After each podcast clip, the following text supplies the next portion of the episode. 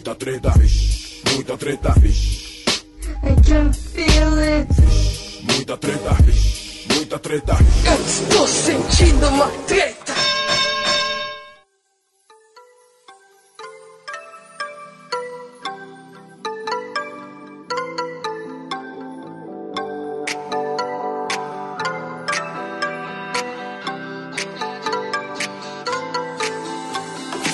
Salve, salve moçada, salve, salve rapaziada, meus queridos ouvintes do Treta Talks, o podcast do treta.com.br. Aqui quem tá falando é o Ivo Neumann e hoje nós vamos ter um episódio especial. Eu vou conversar com a minha querida Élica Takimoto. Tudo bom, Élica? Tudo indo, né, querido? Tudo indo. Mas vai ficar, se Deus quiser, vai ficar bom. Com certeza. A gente vai, vai bater um papo aqui até para exorcizar um pouco essa conversa. Acho que é bom falar sobre os assuntos. A gente organiza melhor as ideias aqui, né? E troca troca essas ideias também. E a gente vai conversar aqui um pouco sobre os ânimos exaltados na discussão política na internet e principalmente aí é uma coisa que parte meu coração no meio, que é quando eu vejo militante contra militante esquerda contra esquerda, essa questão de rivalidades e sectarismos. É óbvio né, que existem muitas diferenças dentro de um movimento de pensamento, mas o respeito acima de tudo, né? E a gente pode, conversando, chegar em algum lugar, e é isso que a gente vai fazer hoje. Ok. Mas não sem antes cumprir um ritual aqui no nosso podcast, que é mandar um salve. O salve é uma dica que a gente deixa para os ouvintes para fazer uma reverência aí ao universo pelas últimas oportunidades e, e coisas que nos foram concedidas. E eu gostaria de deixar uma dica aqui de um programa, um talk show, já que aqui é o Treta Talks, nosso podcast, que é me- metade podcast, metade talk show. É, eu queria deixar uma dica de um talk show da televisão. É o Lady Night, o talk show da Tata Werneck no Multishow. A gente imagina, né, que nunca mais vai ter saco, vai ter paciência para assistir qualquer programa que seja do Multishow, mas vem aí a Tata Werneck e quebra tudo. Ela tem feito um talk show impagável que realmente foge aos padrões já saturados com Danilo Gentili, que eu nunca imaginei mencionar esse nome, é tipo Voldemort, o Rafinha Bastos, o Fábio Porchat. A gente sabe esse modelão de late show, né? Talk show que foi aí imortalizado lá fora e trazido pra gente pelo Jô Soares e copiado aí por todos os outros que vieram na sequência, mas a Tata Werneck ela arrebenta. Além dela ter carisma e desenvoltura para fazer certas perguntas mais capiciosas e constrangedoras, ela ainda tem um quadro em que ela entrevista especialistas em assuntos aleatórios, né? Um ufologista, um corretor de imóveis, um psiquiatra e é impagável. Enfim, procura aí Lady Night da Tata Werneck no Multishow e a gente postou os melhores momentos no Treta também. Se você quiser dar uma olhadinha, vai estar o link aí no post. Você tem uma dica, Élica, para os nossos ouvintes? Eu tenho, olha só, tenho sim. O meu mundo é muito da, focado em leitura, né? Eu quase não assisto nada na internet, esse negócio de seriado, de filme, de televisão. Minha, minha vida, meu mundinho é muito leitura. E tenho dicas de leitura, vale, né? Com certeza, vale bônus.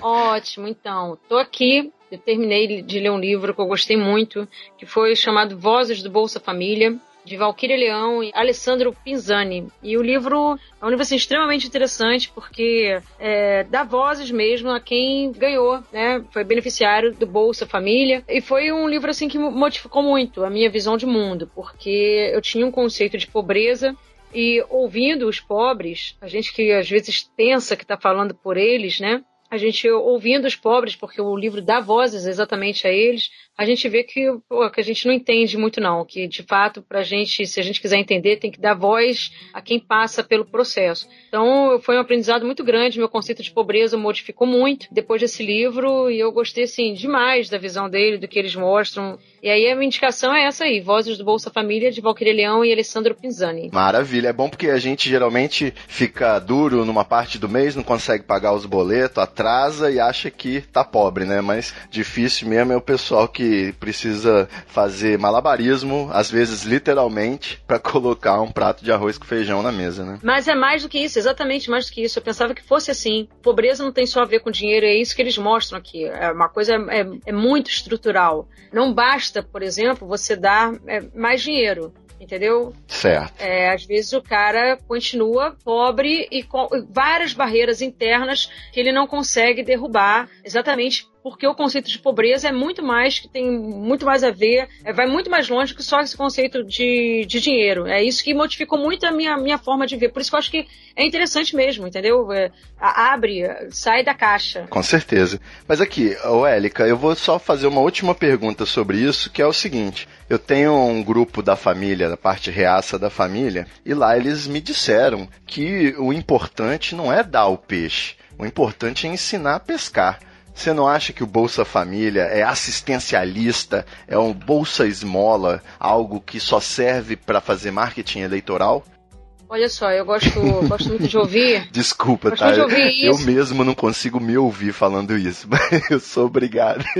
É, a melhor forma de você conversar com esse tipo de. Perdão, falar esse tipo de gente já coloca né, todo mundo lá pra baixo. Mas é, eu conversar com pessoas que pensam assim, né? É perguntar, ok, como é que você vai, então, ensinar a pescar uma galera que não tem de fato o que comer, que um local onde não tenha, não tem como dar emprego, crianças passando fome, não tem escola, não tem, não tem, não tem hospital, não é nada. Levar essa pessoa para dentro dessa realidade para assim, dar solução então para essa galera que tá morrendo de diarreia. Não tem vara, não tem anzol, não tem isca e não tem nem peixe no lago, né? É mais ou menos Exatamente. Isso. Exatamente. aí e aí, dá a solução para isso.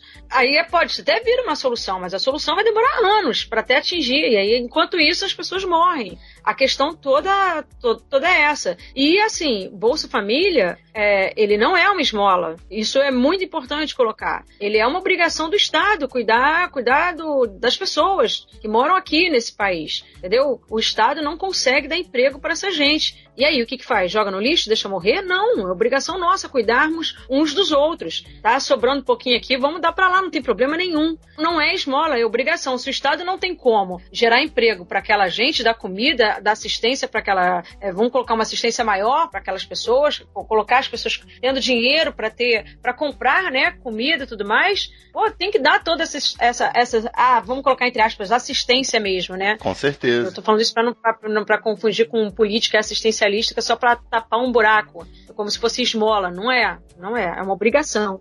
É, eu acho que a, o grande segredo da empatia é quando a gente sai do nosso mundinho, onde a gente tem uma visão privilegiada sobre as coisas e começa a conhecer o mundinho do outro, né?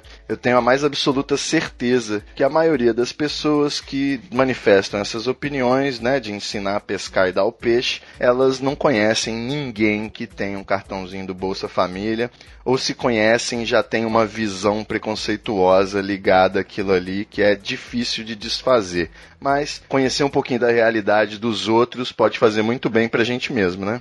Bom, então dica pro teu grupo esse livro, entendeu? Perfeito. Porque aí eles vão ver mesmo os pobres falando o, o que, que significa esse benefício, essa bolsa e o que eles pensam a respeito disso. É claro que tem um ou outro, vamos colocar assim, que o que não tem problema também nenhum, pegar o, o, o dinheiro da, da bol, do Bolsa Família e comprar alguma coisa, vamos colocar fútil, entre aspas, né? E isso também tem um significado muito grande para essas pessoas, quando a pessoa consegue comprar até uma coisa fútil. Foi uma barreira que ela, que ela. Nós compramos tantas coisas fúteis, né? Porque, porque não eles também? É uma barreira que eles têm que vencer muito grande. Bom, enfim, eu acho que vale a pena a leitura. Muito bom. Eu modifiquei muito meu conceito de pobreza depois que eu li. Vi que vi que a gente tem muito mesmo que aprender sempre. Exatamente. Muito bom. Então fica aí a minha dica da Lady Night e a dica do livro Vozes do Bolsa Família. Você vê aí a diferença de nível das dicas. Mas é assim Sem mesmo. Sem problema nenhum. Eu tô doido pra ver o programa. É isso aí. Eu preciso de bons convidados para poder trazer esse tipo de conhecimento pra gente. Vamos partir então, Élica, para nossa pauta. Ok.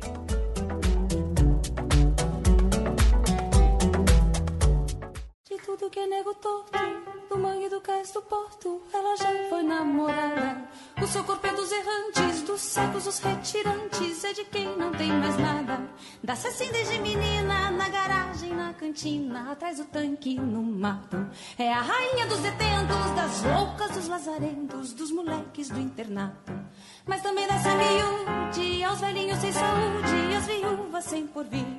Ela é um poço de bondade, é isso que a cidade vive sempre a repetir. É isso aí, meus queridos amigos do Treta Talks, meus maravilhosos ouvintes. A gente segue aí com a média de mais de 1.500 downloads por episódio. Os últimos episódios estouraram a boca do balão, então a gente está bem animado. E o mais importante é o feedback da galera, o pessoal falando aí que ficou sem dormir depois de ouvir, que ah, tá cheio de, de pulga atrás da orelha agora. Teve um amigo meu que pediu desculpa porque ele não conseguiu ouvir o episódio Todo Dia um Golpe que eu gravei com o amigo João Carvalho, e realmente é muito difícil, né? Muito difícil de acompanhar certas coisas. Então, eu queria, é, antes de qualquer coisa, Élica, saber como que funciona aí essa sua militância. Você já nasceu no meio da MST, assim, do sindicato, ou isso foi um processo que foi acontecendo? Como que você se tornou essa pessoa esquerdopata maravilhosa que eu adoro seguir no Twitter? Olha, não, eu sou, eu não nasci no meio, muito pelo contrário. Meu pai é japonês, né? Minha mãe veio de cidade do interior, é, casou com meu pai, veio morar aqui no Rio. E eu vi dos dois durante muito tempo que a ditadura foi o maior, melhor período que o Brasil teve eu fui para a escola assim, né? E aí, quando eu tive aula de história, né? Que, que falta muitas pessoas ouvir falar de ditadura, eu levei um choque. Eu falei assim: não, não é isso que minha mãe fala. Tem alguma, alguém está mentindo nessa história. E aí eu fui perguntar ao professor: não, não você está errado. Porque minha mãe fala que foi um período bom. E com quem está a verdade? A questão é, é a minha mãe também não mentiu para mim. Né? É, segundo a vivência dela e a vivência do meu pai, o que eles viram, de fato, era um período para eles, vamos colocar assim, um período de segurança. Para os filhos não faltaram nada. O meu pai era engenheiro, então para eles estava bom, de fato, entendeu? Sem dúvida. É, foi o melhor período, vamos colocar assim. Então, segundo o referencial deles, usando a, a expressãozinha da moda, o lugar de fala deles, eles estavam corretos no referencial. Aí na escola eu vi uma outra coisa, assim, como assim, cara? Mataram pessoas? Que, que, que história é essa? Que papo é esse? Não só mataram, né? Mas inclusive torturaram, olha aí que. É, sumiram com pessoas. Repugnante, é, repugnante. Eu, aí eu não entendi nada. Assim, como assim? Aí foi onde o professor falou assim: olha só, eu não vou te falar com quem tá a verdade, não, vou, vou te indicar livros. E começou a me indicar livros. Brasil Nunca Mais, 1968, o ano que não acabou. E aí aquilo, né? Quando você começa a ler, e eu comecei a ler, ler mesmo, assim, uma leitura ávida com 14 anos, exatamente nesse processo aí, um livro vai puxando o outro. Um livro vai indicando o outro, né? Dando referência, e aí começou. Aí começou a minha vida de, de ler, ler, ler, ler, ler e formar algum, alguns conceitos. Mas não foi fácil, porque tem até pouco tempo atrás, por exemplo, quando começaram as políticas das cotas, por exemplo, eu fui uma que foi radicalmente contra, mas muito contra mesmo. Fiz, na época não tinha rede social, não tinha Facebook, mas entre os meus grupos eu falava que não poderia isso acontecer e tudo mais. E aí você conversa, né? Porque o diálogo é sempre a coisa mais bacana que a gente tem, a gente cresce no diálogo, a gente cresce no embate sempre, né? O, o você debater um tema no, no sentido positivo é você ouvir o outro sempre, você falar o que você pensa e você você ouvir o outro querendo mesmo refletir sobre os seus conceitos e não para derrubar o outro, né? Que as pessoas hoje em dia tá tendo um diálogo de, de surdo, você só fala e você não ouve. Então quando você é, tá, tá ouvindo o outro, você tá ouvindo, é, tentando é um alimento mesmo para você. Eu falo assim, bom, o que que, que, que isso é, tá indo de encontro ao que eu penso e, e o que que isso pode me modificar? Será que a verdade também começa a pensar nisso? Não existe uma verdade, existem várias verdades coexistindo. E aí eu começo, a gente vai conversando, conversando, conversando e modificando. E aí, essa palavra militância é uma palavra que eu tenho resistência em, em aceitar, exatamente por não não estar tá vinculada ainda, né, a nenhum partido político, a não ter vindo, de, não tem uma história assim, né, para contar como as, os grandes militantes vêm de, um, de uma história de sofrimento, não tem nada disso, não tem nada disso. Fui classe média, entendeu? Estudei em escola particular a vida toda, não tem sofrimento, vamos colocar assim que o pessoal coloca, tem muita, isso não dá para negar, muita muita leitura da minha parte, muita vontade de aprender, muita conversa com quem quiser conversar comigo e principalmente conversa com quem pensa diferente. Eu não gosto de, de conversar com quem pensa igual. Eu quero é conversar com, com Bolsonaro mesmo. Disposição, hein? Disposição e estômago forte. É, é, eu gosto, gosto, gosto mesmo. Tenho toda a paciência do mundo. Você prefere então a expressão sofativista ou te incomoda? Sofativista. É, de repente é.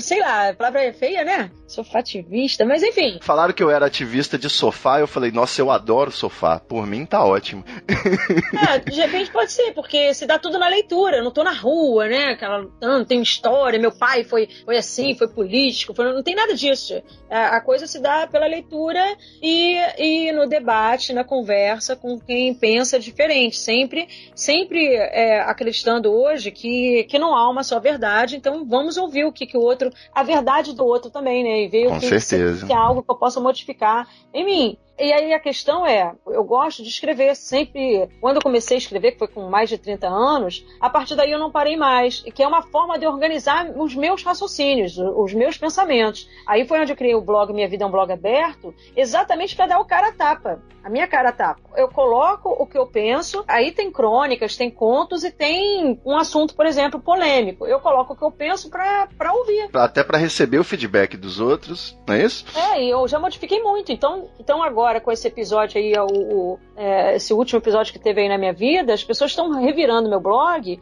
e estão vendo, olha lá, racismo reverso. Ela acredita nisso. Acreditei, fiz um texto que eu me organizei. Dissecando tudo que você falou na vida. É, não, de fato, eu, eu fiz um texto que eu tinha visto, né, um, um rapaz negro falando, debochando muito de branco, que não sei o que, aquilo me incomodou muito, eu não entendia que era agressividade, e aí eu fiz um texto, de fato, falando sobre isso na época, que hoje não sou eu, é, foi em 2015, não sou eu. E assim, eu tô em constante, aliás, eu acho que todo mundo, né? Tá em Com constante certeza. transformação. Eu, eu, eu, eu não sou a mesma de um ano atrás, aliás, não sou a mesma de ontem, praticamente, entendeu? Ainda mais de 2015, falando de racismo reverso. E se olhar mais para trás, vai ver que eu era contra as cotas também e tudo mais. Sobre essa questão das cotas que você colocou, eu queria fazer o comentário que é o seguinte: na escola particular onde eu estudava, filho de professor sindicalizado, e sempre participando da na família rachada entre Lula e Collor, aquelas coisas, é, eu sempre fui o esquerdalha. Mas quando eu cheguei na faculdade de humanas, não no meu curso, né, direito, em que sim eu era o mais esquerdalha, mas na faculdade toda, né, eu, eu visitei alguns centros acadêmicos, participei lá da militância no DCE, e é, realmente eu me considerei até meio reaça perto de tantos pensamentos revolucionários. Daí a troca de experiências. E me, me lembro, me chamou a atenção esse episódio de que eu tive um trabalho de um professor cubano muito progressista, em que eu tinha que defender que é, a intervenção do Estado na vida do indivíduo, falar sobre questões como a pena de morte, o direito à eutanásia, a união entre pessoas do mesmo sexo, o uso de drogas e como o Estado não deveria intervir na vida do indivíduo naquilo que não lhe diz respeito. E eu lembro curioso que o, a parte do aborto, eu tinha uma questão religiosa muito forte na época, então eu defendi que o direito do embrião era como um o direito à vida de um ser humano, equiparado, e meu professor me cortou todo aquele capítulo, ele riscou tudo de caneta vermelha, assim. Na época eu fiquei sem entender como que eu tinha tirado nota máxima em tudo, menos no capítulo sobre o aborto, e futuramente, obviamente, tive que vir a refletir sobre a minha posição sobre o aborto. Então, é, o mesmo aconteceu na questão das cotas. Existe um texto que ainda está no ar no Treta, chamado Racismo Institucionalizado, em que eu também narrava o que aconteceu com um amigo meu que tinha passado, se classificado no vestibular para passar, para entrar no curso de engenharia, mas ficou de fora por causa, entre aspas, do sistema de cotas. E como que aquilo se refletiu nele num ódio muito grande por essa questão, pelas cotas e pela questão racial. Então, o ponto que eu defendi nesse texto, que também é de, sei lá, 2009, 2010, é que a proposta né, da política de cotas raciais poderia ser uma forma de se manter a questão do racismo. E, obviamente, depois fui estudar mais, fui ler mais, fui ouvir mais e vim a mudar de ideia. Aí eu te pergunto, ainda existe o direito a se mudar de ideia, as pessoas ainda podem ser como Raulzito, uma metamorfose ambulante, ou realmente o que está escrito lá atrás é, vira uma sentença. Você está experimentando aí na pele o que é ser linchada virtualmente, perseguida por causa de uma opinião passada. Como que, que, que pode existir tanta raiva entre pessoas que deveriam estar do mesmo lado, lutando pelas mesmas coisas? Você tem, assim, já fez alguma reflexão por causa dos últimos acontecimentos? Olha, se tem uma coisa que eu ando fazendo é, é reflexão sobre, sobre tudo. Eu tô, tô pensando, né? Tô elaborando aqui um vídeo para fazer com a minha volta na internet. Certo. E para dividir em tópicos, são vários tópicos, porque o assunto é extremamente complexo. E um deles é exatamente abordando isso da gente modificar não só a gente, como também é, a história, o contexto todo, né? Modifica muito. Nós somos muito diferentes de quatro anos atrás, o contexto histórico. Então, o que se podia, por exemplo, falar há quatro anos atrás, hoje, já o que tinha graça há quatro anos atrás, hoje já não tem graça nenhuma, não tem mais espaço para isso. Né? Bom, enfim, é, esse negócio de, de não poder mudar é uma coisa complicada, porque eu vim a público pedir desculpas e as pessoas não aceitaram desculpas, e foi um susto muito grande. Eu falei assim, pô, pô como assim? É, a gente vem e fala, não, não aceito suas desculpas, você vai pagar pelo que você fez. A impressão é qualquer coisa que você dissesse, a reação ia, poderia, ia ser negativa, né? Do mesmo, de qualquer forma. É, aí assim, e o meu discurso sempre foi, que, assim, se o oprimido tá falando, ouve o oprimido, que ele ele tem que ser ouvido. E certamente ele tem razão. Sempre falei isso. Só para frisar isso que eu acho muito bom é, numa relação entre um branco e um negro, quem sabe se é racismo ou não, não é o branco, né, porra? É basicamente isso. Exatamente. Mas o que aconteceu? Aí é um trabalho de aprendizado, foi a prova de fogo para mim, entendeu? É, que eu exigi coerência da minha parte. O que aconteceu? Eu sempre falei isso, inclusive naquele episódio do turbante, eu me manifestei muito é, a favor dos negros. Falei assim, cara, tem, tem, tem que falar que são os negros, entendeu? Se eles estão falando que, que não é para usar, que se sente ofendidos, que tem lá, que isso tem significado para eles, o que, que custa ouvir entendeu? Só existe turbante na cabeça para colocar, outro, não tem outro enfeite. Aí eu falei e, e, e me, me, colocando ao lado, né, da, das mulheres pretas né, na, naquele episódio e sempre falando, ouçam, ouçam as mulheres pretas, entendeu? Se elas estão reclamando, elas têm um motivo de reclamar. Vamos usar a palavrinha da moda empatia. E aí, nessa polêmica toda que aconteceu, eu fui considerada a opressora, a racista. Certo. E aí vem, e aí vem uma confusão muito grande. Foi onde eu sofri muito, porque eu sempre tomei muito cuidado. Meu discurso foi sempre para não machucar ninguém. Quando eu me vi ferindo um punhado de gente, eu entrei em desespero. Falei assim: caraca, o que eu fiz para machucar tantas pessoas? E aí eu fiz um texto há um ano atrás que teve uma repercussão muito positiva por todos os cotistas é, por todos não, pelo menos para a maioria, pelo menos é o que chegou para mim. Foi a resposta que você teve na, na, época, né? É, aí o mesmo texto, um ano depois, ele teve uma repercussão essa aí que, que aconteceu. Aí eu fiquei me perguntando, né? Peraí, calma, de um ano para cá, né? O que, o que, que aconteceu? Por que, que ele teve essa repercussão? Por que, que eu tô machucando tanta gente?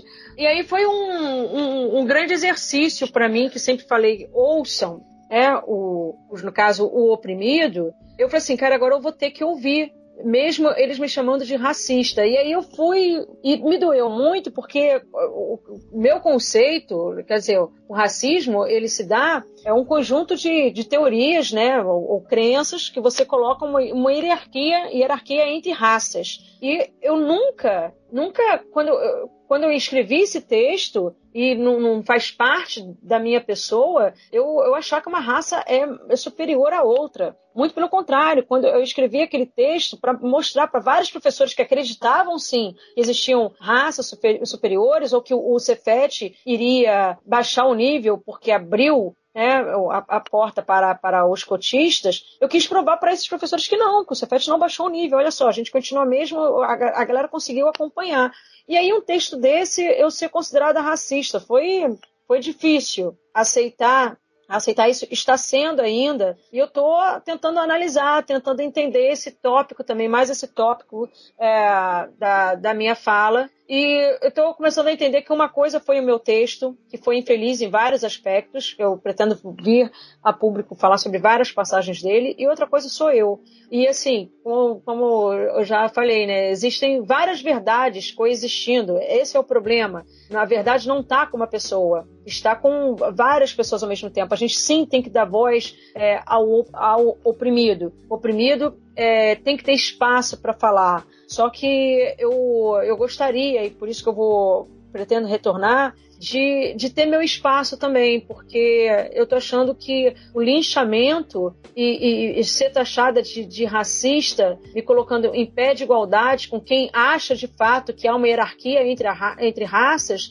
eu, eu, eu, não, eu não consigo me enxergar nisso. Eu entendo que o texto tem problemas, mas eu não consigo aceitar esse rótulo para mim. Pode ser que ainda eu tenha muito que aprender, pode ser que ainda eu tenha muito que me desconstruir, mas, mas pelo conceito que eu tenho de racismo, eu não consigo é, aceitar esse rótulo para mim, entendeu? A despeito de é, entender que eu errei. Sem dúvida, é uma questão assim completamente desproporcional você chegar ao nível de agressão que envolve expor dados, né? Expuseram seus dados na internet isso pode prejudicar não só você, mas a sua família, os seus amigos, né? É uma questão assim que eu enxerguei com uma desproporcionalidade particular aí, porque existem tantas, tantos movimentos racistas reais. A gente acabou de ter a passeata contra a lei de imigração, que eu também posso chamar de passeata neonazista, por que não? Graças aí à informal lei de Godwin fazer é, analogia com o nazismo, virou todo dia, né? As pessoas fazem isso o tempo todo e não nem sempre da forma certa ou, ou contextual, mas é, não teria outro nome. E existe uma perda de tempo, ao meu ver, de energia, né? Não que o seu texto não devesse ser questionado, né? Mas um, uma energia gasta para te perseguir é, já como pessoa, né? Te punir, digamos assim, no tijolaço, né? Na base da pedrada, sendo que existem um infinito de militâncias, de movimentos a serem feitos nesse mesmo sentido, mas não dessa forma né? Não sei se eu consegui me explicar direito, conseguiu, acho que eu acabei me enrolando. Sim. E, não, não, conseguiu se explicar assim. A gente, eh, são várias, vários movimentos, são várias lutas, né, coexistindo. E assim, eu me assustei muito eh, com o Fogo Amigo, né? É, ser xingado. Exatamente. Amigo... É uma coisa é ser xingado de petralha por coxinha, outra coisa é ser xingado de racista pelo movimento negro, né? É, por pessoas que fazem parte, digamos assim. É, é doído, realmente. Foi, foi muito assustador. qual foi o ponto do texto que você amadureceu a sua visão? Como que seria o seu texto hoje fazendo análise sobre cotas? Não, é, o texto ele já fala sobre isso. Ele já é a favor das cotas. O texto não é contra as cotas. Certo. O texto ele vem falando, de fato, do, do susto que nós levamos quando, quando entraram os cotistas. Eu não me escondi, eu jamais me escondo nos meus textos. Eu, aliás, eu, queria, eu quis mostrar uma, uma desconstrução de preconceito no texto. Então eu começo falando, e o começo dele de fato incomoda muito, que eu começo falando que eu estava incomodada com os cotistas. Não, olha só. E as pessoas confundiram também. O texto é sobre cotas, o texto não é sobre negros. Certo. E isso foi uma, a primeira grande confusão. Eu estava incomodada com os cotistas, porque a gente trabalha no, no Cefet, os alunos que chegaram para lá, chegavam pra gente, eles chegavam com uma base muito grande, era aquele garoto que fazia já um, um cursinho, né, Martins e PH preparava os garotos para fazerem concurso para o Cefet e a gente trabalhava assim, já eles já chegavam lá e a gente já chegava massacrando com provas, é aquele modelo tradicional de ensino que nem hoje eu, eu, eu uso mais. Eu sou uma professora muito diferente de 4, 5 anos atrás, mas enfim, era o que a gente tinha e de repente é, apareceu um grupo que não conseguia acompanhar nem sequer, é, o grupo estava perdido mesmo, a gente via que era uma outra realidade. Isso incomodou e eu não vou esconder isso, não, não é mentira. Aí o pessoal tá falando, ah, fanfic, você tá aí com. Não! E não foi, não fui eu só, não. Foram vários professores. O que, que a gente vai fazer? Uma coisa é você reprovar um aluno ruim, outra coisa é você reprovar numa turma met quase metade da turma. A gente tem que fazer alguma coisa. E a gente começou a fazer. E coisas bacanas aconteceram no Cefet. Coisas muito bacanas. Sim, eu acho que é uma situação a ser enfrentada, já que as coisas estão assim, vamos fazer algo por isso. É aí olha como é que é complexo, Ivo. Olha como é que é complexo. Eu narrei várias coisas que eu estava fazendo como professora. É, e eu fui chamada de, de Sinhazinha, de Princesa Isabel, como se eu tivesse. É, se, que, é, se eles não, não, não conseguiriam alcançar o que eles alcançaram, depois o resultado, se não fosse pela minha ajuda, pela ajuda da mulher branco ou da branca boazinha, entendeu? Entendi. É, eu fiz a minha obrigação. Eu fiz, eu tô falando, eu fiz o que meu coração bateu e a minha obrigação. Falei assim: caraca, esses garotos estão sem base. E tinha mesmo gente falando que não conseguia, que não sabia o que quer estudar, não tinha mesa em casa. Porque, o, mais uma vez, o texto não é sobre negros, o texto é sobre cotas. Não tinha mesa em casa. Professora, olha só, eu, eu moro no abrigo. Eu nunca tive aluno que morasse no abrigo. Meus alunos todos tinham casa, entendeu? Tudo bem que eram alunos tipicamente suburbanos, são alunos suburbanos, que no Cefet a gente quase não tem aluno da Zona Sul. Quando tem da Zona Sul é da Rocinha, como tem esse ano. São suburbanos, mas eu nunca tive aluno que não, morava em abrigo, que, ou que viu a mãe esquartejada, entendeu? Eu, eu tenho alunos assim. Vai hoje. além da questão de não ter tido uma, um bom ensino fundamental, né? Vai, Vai muito, muito além além. disso. E, é. e aí... Não ter saneamento básico, não ter segurança para chegar em nada. casa sem tomar um tiro. É, de, de ter visto o cérebro do irmão, porque o irmão levou um tiro na cabeça. Então eu tô com alunos assim e aí, claro que eu tive que me reestruturar como professora, claro que o Cefet teve que se reestruturar como, como escola, que a gente precisou de mais psicólogo, como a gente hoje tem, mais pedagogos, como a gente hoje tem, para dar um suporte que os professores não estavam conseguindo lidar com isso.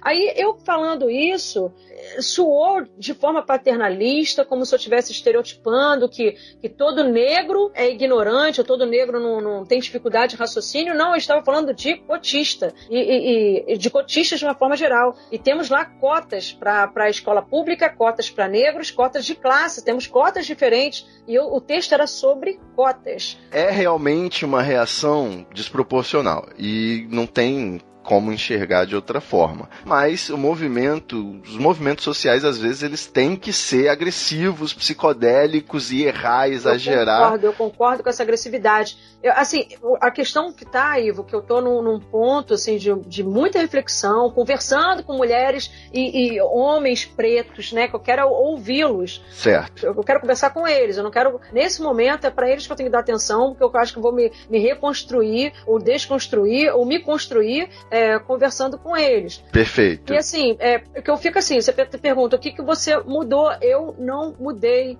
eu não mudei, eu me considero, não, é, não me considero racista na época que eu escrevi o texto, como não me considero racista agora.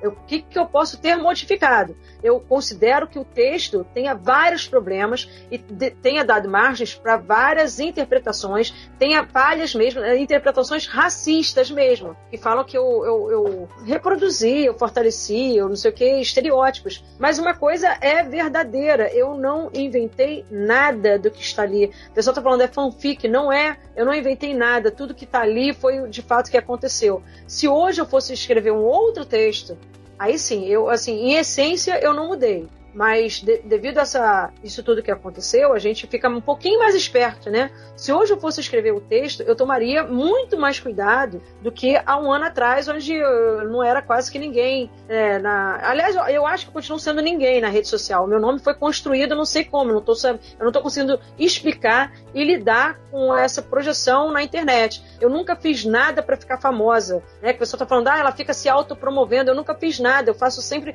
Eu gosto de escrever só. Eu gosto de. Eu tenho três filhos, a minha relação com eles, pelo visto, é uma relação ímpar também. Eu, eu tenho minha vida um blog aberto que vem bem antes de Facebook. Eu gosto de escrever, de contar, de compartilhar minhas histórias, sempre fui assim. Aí fui colocando essas coisas no, no, em redes sociais, por motivos diversos e bem diferentes, de naturezas bem diferentes. Eu fui viralizando e consegui, não sabe Deus como e por que, essa quantidade de seguidores, que chega a 150 mil seguidores, fora as curtidas da página, fora o Twitter. Eu sei que tem interseções, mas é muita gente que eu fico, por quê? Porque eu, eu, eu não me considero, sinceramente, nenhuma pessoa diferenciada. Eu já falei várias vezes, gente, não me siga não, que mais perdido do que eu não há. Eu, eu, eu exatamente, vejam vocês, esse episódio é um episódio claro, que eu tô perdida. Eu fiz um texto, coloquei de novo, que o Facebook me lembrou. Olha aqui, há um ano atrás você teve esse texto aqui. Aí eu falei assim, pô, legal esse texto. Eu lembro que eu tive várias mensagens positivas de carinho, vou repostar. Repostei, pronto. Essa porrada. Eu, eu não li, porque eu não suporto ler aquilo que eu escrevi. não suporto. Eu acho que vários escritores sentem a mesma coisa que eu já conversei. Pô, você escreveu, você pariu, entendeu? Pronto, acabou não, não tem mais. Aí você pode até debater sobre o texto, mas ficar relendo o texto, é, é, é eu, eu, não gosto. Não suporto. Eu é... não reli, eu só repostei. E teve esse, esse resultado todo. Então, assim, eu estou conversando com as pessoas. O, o, o, o ser xingada também, eu, eu, recebo muito bem xingamento e não, e não me ofendo com xingamento. Pode me xingar do que quiser. Eu faço várias postagens de cunho político, aí as pessoas me xingam. É, aí vem, você sabe muito bem. Você é carioca, né? Xingamento é quase carinho aí no Rio de Janeiro. É, aí xinga, sou esquerdopata, ou filha disso, filha daquilo, vai tomar naquele lugar. E tô nem aí. Eu, quando, quando as pessoas vêm com agressividade, eu fico pensando, por que, que essa pessoa está me agredindo se a pessoa não me conhece? Aí eu vou tentar entender por que ela está me agredindo. Aí às vezes eu pergunto, por que, que você está me agredindo se você não me conhece? O que, que eu te fiz? Mas eu nunca me sinto ofendida, eu nunca, eu nunca fico com raiva porque a pessoa me ofendeu. Então eu não saí, eu, eu não dei um tempo, não desativei minha conta no Facebook, porque eu não aguentei os xingamentos, não foi isso. Eu saí porque eu tive ameaça séria. Eu estava tendo mesmo um linchamento moral, virtual, e pessoas do movimento negro que gostam de mim, que viram também uma reação meio desproporcional a isso, ao texto, essa, essa reação muito agressiva à minha pessoa, que eu milito para diminuir a desigualdade social, para que a gente enxergue o outro como igual, dê espaço para todo mundo, que qualquer lugar haja diversidade, pela democracia. Aí as próprias pessoas, muitas do movimento negro, vai falar assim: olha só, se proteja, porque de fato estão querendo a sua cabeça. Eu, eu vi que as pessoas tiveram meu endereço, meu CPF, pegaram meu contra-cheque que está aí, que eu sou funcionária pública federal, portal de transparência, colocaram, olha aí quanto que a Sinhazinha ganha e está querendo dar uma de, de Princesa Isabel. Fizeram isso, ou seja, as pessoas já estão agindo com muita maldade mesmo, sabe? E aí também uma forma de, de eu tentar ver isso, que muita gente já tinha me falado, é pelo fato de eu ter ganhado visibilidade, ter, tá, tá sendo, mesmo sem eu querer uma voz importante de esquerda. Isso é um efeito colateral, né? Aí tem a galera da direita que vai querer me desmoralizar agora, ainda mais com o dia 10 de maio aí acontecendo, a cariação entre Moro e Lula. E, bom, enfim, aí o Lula me ligou, então quando as pessoas iam falar mal de mim, ah, quer aquela ali, aquela amiga do Lula. Amiga do Lula. Então eu acho que há também, é muita coisa, com muitas verdades coexistindo, que há pessoas querendo me desmoralizar também. Tem, tem várias coisas. Eu não tô deixando de, com isso, querer justificar nada e nem reconhecer o erro do texto texto. Né? Você e... já reconheceu publicamente, escreveu um texto sobre isso, sofreu mais rage depois, vai gravar o vídeo contando mais ainda. Vou eu, sofrer mais ainda. Eu tinha esquecido de perguntar para você, é justamente isso. Foi a primeira vez que teve um rage tão grande que te abalou dessa forma, mas rage de coxinha e fascista você tá mais que acostumada, né? Ah, sim, muito. sim, tô, eu tô acostumada, mas. É inaceitável. Foi diferente agora. Foi diferente agora, porque agora não foi só me xingar. Que tem a coxinha me xingando, tudo bem. Partiu pra ameaça real entendeu? Com Falando certeza. você vai ter o que você merece, não adianta pedir desculpas, porque você vai ser punida, entendeu? Você vai ter o que você merece, e, e, e aí isso assustou muito. Eu, eu, eu senti que, que o, a coisa ficou diferente. Criminosa, é outra coisa. É mais do que xingar. Exatamente. Aí, esses excessos aí já são aqueles excessos criminosos, moralmente injustificáveis e juridicamente puníveis. Inclusive, já cabe aí abrir até o BO. Como não dá para esperar muito da polícia, você pode fazer um BO online aí só pra cumprir o ritual. Um BO de ameaça. É, pois é. Aí agora, Élica, a gente, pô, num universo de 1500 ouvintes do Treta, apesar de a gente ter uma galera muito boa sempre, principalmente que o ouvinte de podcast é qualificado, tem que baixar o aplicativo e tal, é, com certeza tem um pessoal que não gosta muito dos valores de esquerda. Uhum. Esse pessoal aí vai falar o seguinte: Agora a Élica tá vendo como que é o modus operandi da esquerda. Ela tá sofrendo na própria pele o que o esquerdismo faz no Brasil.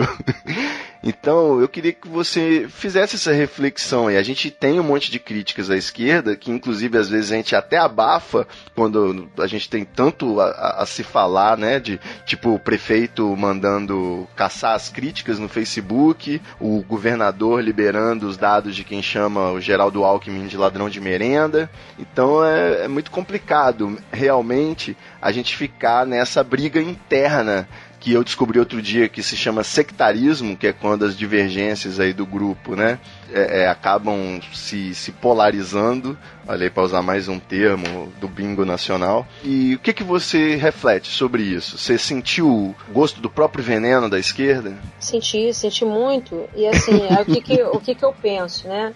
Eu, eu tô falando, foram várias coisas para digerir várias. Né? Já soltei aqui algumas e tem muito mais no, no, vídeo que eu vou colocar, que deve durar umas 5 horas até eu abordar tudo que eu tenho que abordar. Mas enfim, é, são várias coisas. Agora, em relação a isso, o que, que eu pensei? Em colocar mesmo isso para refletir. Olha, aconteceu isso aqui. E a gente tem uma, uma pauta né, de esquerda. O Brasil, olha do jeito que o Brasil tá e assim, o que aconteceu comigo? Pô, vão mesmo? É, é isso mesmo? É, é me crucificar, me colocar igual, no, no, mesmo nível de uma pessoa que, é, que tem orgulho em ser racista, ainda que eu tenha muita dificuldade de, de aceitar esse rótulo de racista, eu, eu aceito o seguinte: né, que a gente vive numa sociedade racista, machista, homofóbica, que isso é estrutural e às vezes a gente pega na linguagem, até é, sem querer, né, falando, reproduzindo esse tipo de preconceito. O tempo todo, né? O tempo todo. Cada vez que a gente chama, xinga alguém de filho da puta, já. Exatamente, é usar o verbo denegrir para falar alguma coisa, a coisa tá preta. Homossexualismo. Exatamente, a gente tá se reeducando, né? Ouvindo essa galera.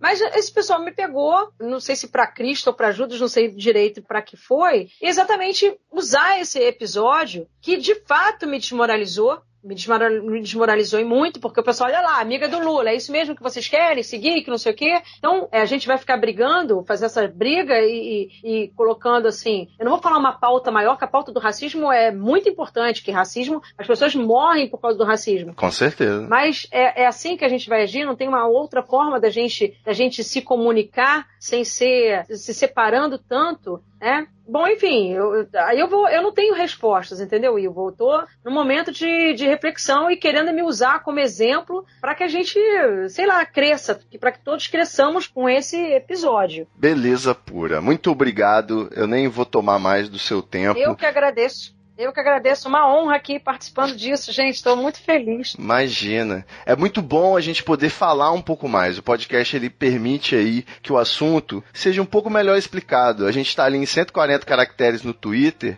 Bicho, não dá tempo de usar dois verbos. É, é muito complicado fazer o, essa nossa interação aí sobre assuntos profundos e questões polêmicas fazendo dessa forma tão instantânea e rápida e curta e superficial, né? Uhum. Então, de repente, a gente conversa um pouco mais. Vou assistir seu vídeo também, porque é um assunto que sei, me interessa. Não sei quando ele vai ao ar, não. Eu tô, eu tô ainda me recuperando, porque as ameaças ainda continuam.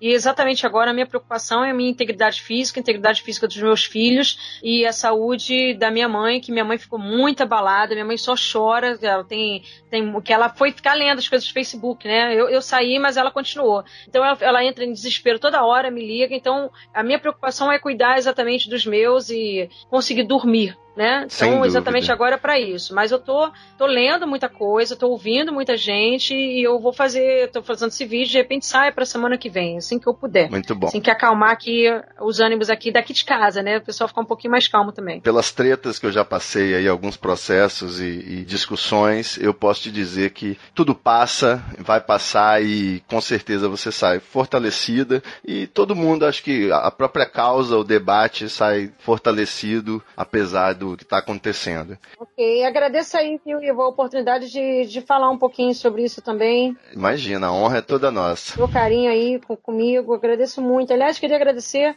a quem estiver me ouvindo. Eu recebi muitas mensagens de carinho e eu, eu acho que eu li todas. Eu não consegui responder todas, mas as mensagens via Twitter, eu desativei o Facebook, a galera do meu blog que começou a entrar no meu blog e viu que tem espaço ali para comentar, comentou, eu não consegui. Eu acho que eu, eu, eu li todas, porque eu estou procurando ouvir o que as pessoas estão querendo, estão me dizendo, tanto é, para crítica quanto para. Eu estou precisando mesmo, né? Fato é, precisando de, um, de abraços, isso também é bom. Eu me senti muito mal é muito, muito mal em ter feito mal a tanta gente, que eu jamais pensei que eu fosse ser fonte disso, né? Gerar um mal-estar. Ainda mais para os meus amigos. Com certeza. Pra minha galera, que eu considero a, a porra, pessoal da comunidade negra, as minhas manas pretas, entendeu? Eu sofri muito em ter gerado esse desconforto, esse mal, mas sofri demais Sofri demais com isso. Então, quando vem abraço, principalmente da, dessa comunidade, assim, como foi o meu amigo Ernesto Xavier, ele é administrador da página Sentimos na Pele, ele, ele porra, quando eu tava no chão, né, chorando, eu falei assim, caraca, eu feri meus amigos pretos, né, eu não queria isso, onde já se viu? E ele estende a mão e falou assim, Élica, eu te entendi, o texto é ruim, mas você não é racista, eu te conheço. Com certeza. Ouvir isso, né, dessa minha galera, foi, foi muito importante. Então, assim, agradecendo o carinho. A famosa empatia. É, se tem amiguinho preto, amiguinha preta, mana preta, mano preto, como eles falam mesmo, é, me desculpa pelo desconforto, eu vou me retratar publicamente com muito mais calma, explicando tudo que está acontecendo. Ainda estou refletindo, ainda estou me desconstruindo e tô, continuo sempre aberta aqui ao diálogo, entendeu? Muito bom, muito obrigado, Élica. Fique aí com o nosso abraço, abraço de todos os nossos ouvintes, com certeza, que estão mandando as energias aí agora, enquanto estão ouvindo, não só para que esse tipo de injustiça não aconteça, aconteça cada vez menos, mas para que todos se fortaleçam, cara, para subverter essa porra. Eu acho que a gente tem muita capacidade de ser unido no, no ponto em que a gente tem que ser unido. Né? Somos uma comunidade que tem interesses afins, tem interesses muito afins e a gente tem muita merda para combater, muita coisa aí para tirar da frente. Não é isso? Isso aí, isso aí. Mais pra frente a gente faz aí, eu quero fazer uma bancada esquerdopata level master diversidade power pra gente fazer uns debates cabulosos. Tá bom, acho que ele tá, tá precisando mesmo. Muito obrigado, Élica. Eu que agradeço, Fantástico. meu amor. Estamos aí com o que precisar. Pode contar comigo.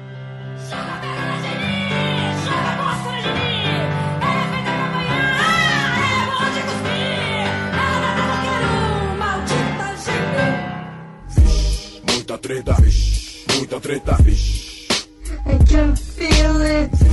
Muita treta, muita treta. Eu estou sentindo uma treta.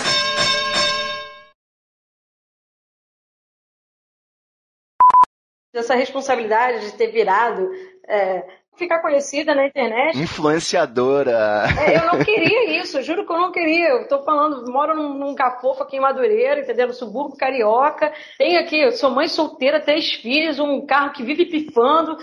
Aí, eu, mas eu gosto de escrever, e daqui a pouco, pô, tá sendo conhecida na rua, as pessoas estão, não, você tem que falar e me idolatrando. Assim, tá, isso tá tudo meio esquisito, mas enfim.